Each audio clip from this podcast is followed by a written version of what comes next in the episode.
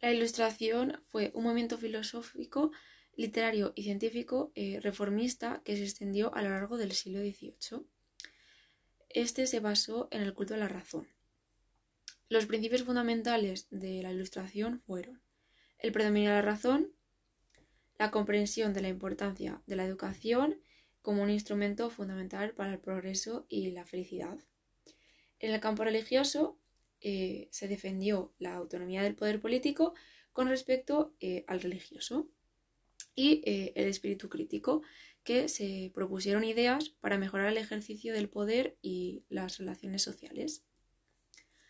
Algunos medios fundamentales para la difusión del pensamiento ilustrado fueron las academias y la enciclopedia. El despotismo ilustrado fue la forma de ejercer el poder que adoptó la monarquía absoluta en el siglo XVIII al ser influida por el movimiento ilustrado. La esencia de este sistema de gobierno se suele resumir eh, pues en la frase de todo para el pueblo, pero sin el pueblo. La ilustración en España. El despotismo ilustrado tuvo en Carlos III a su mejor representante. Destacaron ministros como por ejemplo eh, Florida Blanca, Campomanes y Jovellanos.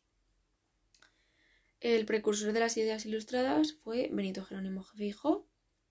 Las ideas de la ilustración penetraron en España de manera tardía y bajo la influencia de la ilustración pues, se crearon varias instituciones como por ejemplo la Real Academia Española y la Biblioteca Nacional.